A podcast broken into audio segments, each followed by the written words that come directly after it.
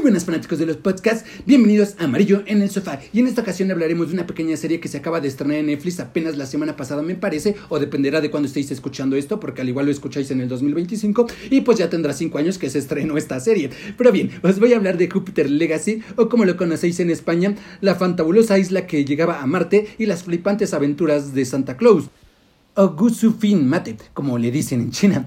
Madre mía, espero que no esté viendo ningún español ni chino lo que sería este podcast, o más bien escuchando. Pero bien, es una serie original de Netflix basada en los cómics con el mismo nombre, la cual nos habla de la travesía de seis personas en busca de acabar con la crisis en los Estados Unidos. ¿Y cómo lograrán esta gran hazaña? Consiguiendo poderes, claro. No basta con tener uno de los ejércitos más fuertes, sino también necesitan héroes. Y te estarás preguntando, ¿y cómo esto solucionó la crisis? Pues yo lo. Si no se ponen a robar diamantes con las nuevas habilidades que adquirieron, pues ya me diréis vosotros cómo lo hicieron para solucionar todo lo que se vino abajo en esas épocas. O claro, tal vez allá es que la crisis funciona diferente. Le sueltas una hostia a alguien y pues ¡pum! De repente se imprime más dinero. Digo, así lo solucionaron todo durante años. Pero no desvariemos. La verdad es una buena serie. Si habría que criticarle algo sería su ritmo a veces un poco lento ya que la serie nos va contando dos narrativas. La primera podemos ver cómo el mundo ha cambiado a partir de la llegada de los, de los superhumanos y la segunda son los ligeros flashbacks de cómo comenzó todo, desde la crisis económica hasta la odisea para poder buscar la solución, la cual fue buscar una isla que abandonaron los marcianos. Y ese es en ese pequeño pedazo de tierra donde a estas seis personas se les da sus fantásticas habilidades. Claro que todo esto es al inicio de la serie, en los primeros dos, tres capítulos, ya que conforme va avanzando un poco más todo lo que es esto, van cambiando las tramas. Digamos que la trama principal se vuelve la trama secundaria y la trama secundaria se vuelve la trama principal. En este caso diremos que los flashbacks empiezan a ser más constantes y lo que antes eran como que pequeños retrocesos, ahora se vuelve el pequeño retroceso por al presente. No sé si me he explicado bien, que sería más o menos como que antes empezabas en el presente y de repente te dan pequeños flashbacks para que regresaras y entendieras un poquito las cosas, pero conforme la serie avanza, digamos que cambian esto. Ahora, todo, ahora toda la trama gira alrededor de lo que es el pasado para posteriormente darte nada más los pequeños flashbacks del presente y en esa, de esa forma pues puedas entender un poco más. Es una trama distinta, una forma diferente de hacer lo que sería una serie.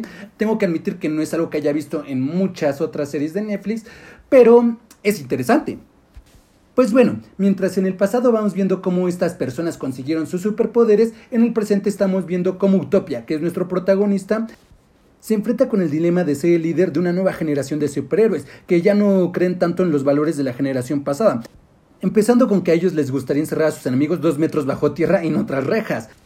Y es por la conversión de estos dos tipos de tramas que a veces la serie coge un poco, porque mientras el presente tiene bastante acción y tramas interesantes, el pasado es más lento, con poca acción y una narrativa monótona. Claro, esto todo en la mayoría del tiempo.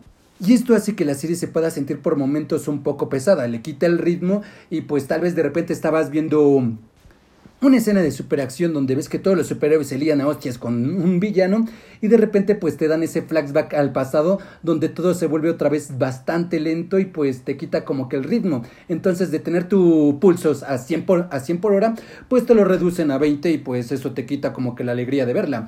Pero no me malinterpreten, no es que el pasado esté mal desarrollado, simplemente es que se ve en la obligación de ser un poco más lento para que de esta forma lo que es el presente tenga una base narrativa mucho más sólida aunque sí hay que admitir que llegan a desarrollarlo por momentos de más. Por ejemplo, en los cómics desarrollan todo este pasado en menos de tres páginas, o eso es lo que a mí me pareció, ya que realmente yo no me di la oportunidad de leerlos, ya que no los encontré, sino que los vi directamente en un canal de YouTube y vi pues el resumen narrado. Y pues sí, digamos que ahí te contaban lo que era todo el pasado en menos de dos páginas, o eso parecía, y te lo dejaban como que muy explícito ya para que pudieras continuar con la narrativa presente. Pero en la serie no, en la serie decidieron darle más historia, nunca mejor dicho, porque realmente le dan más historia del pasado, lo que provoca exactamente pues estas pequeñas rupturas, como os digo. Pudieron haber optado realmente por acortarnos y darnos pues una pequeña explicación de todo esto más concisa y pues regalarnos un poco más de esas peleas épicas y conflictos tanto morales como sociales que se desarrollan en el presente.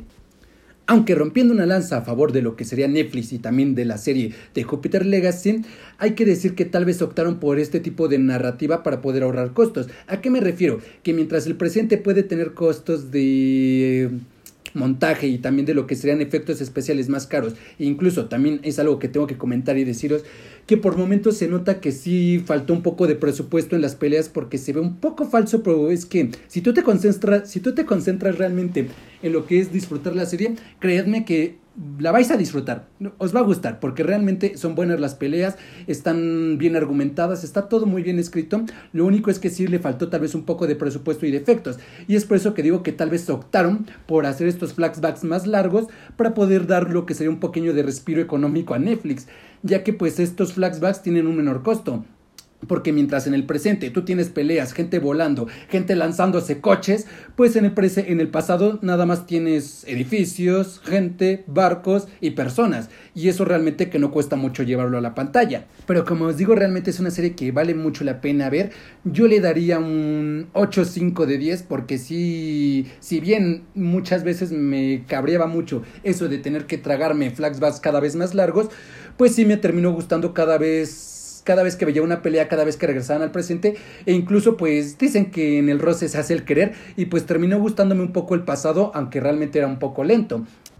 Además de todo, otro punto fuerte de la serie es que decidieron abordar una trama distinta a la impresa, pero conservando lo que sería la esencia original. ¿A qué me refiero? Que tú puedes haber leído ya lo que serían los cómics y ya tener pues ahora sí que en la cabeza todo lo que es la serie.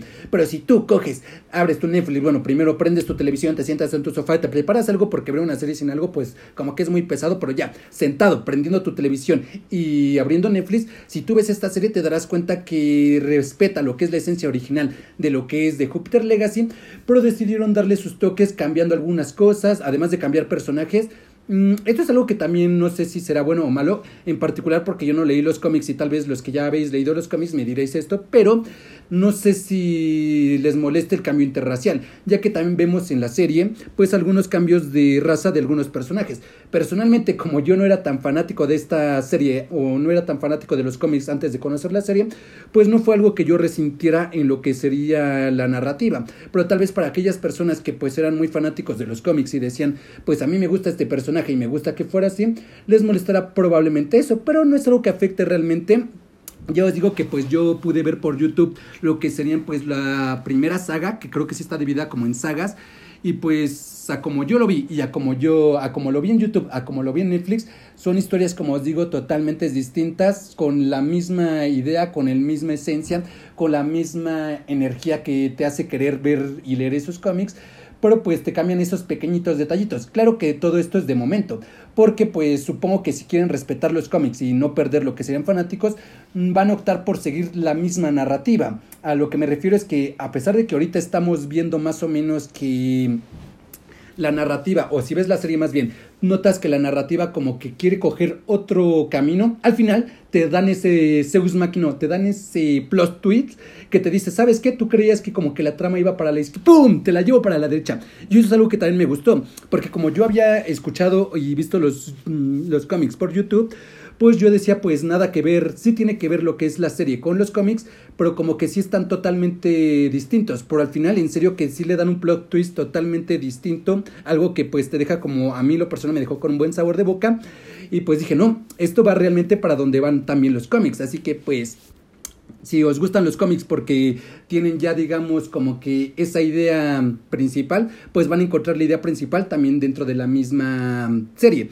Pues bien, creo que esto sería más o menos el resumen de todo lo que es Jupiter Legacy. Como os decía, pues es una serie que me gustó ver. Está ahorita en Netflix. Espero va a seguir ahí porque ellos son los que la están patrocinando.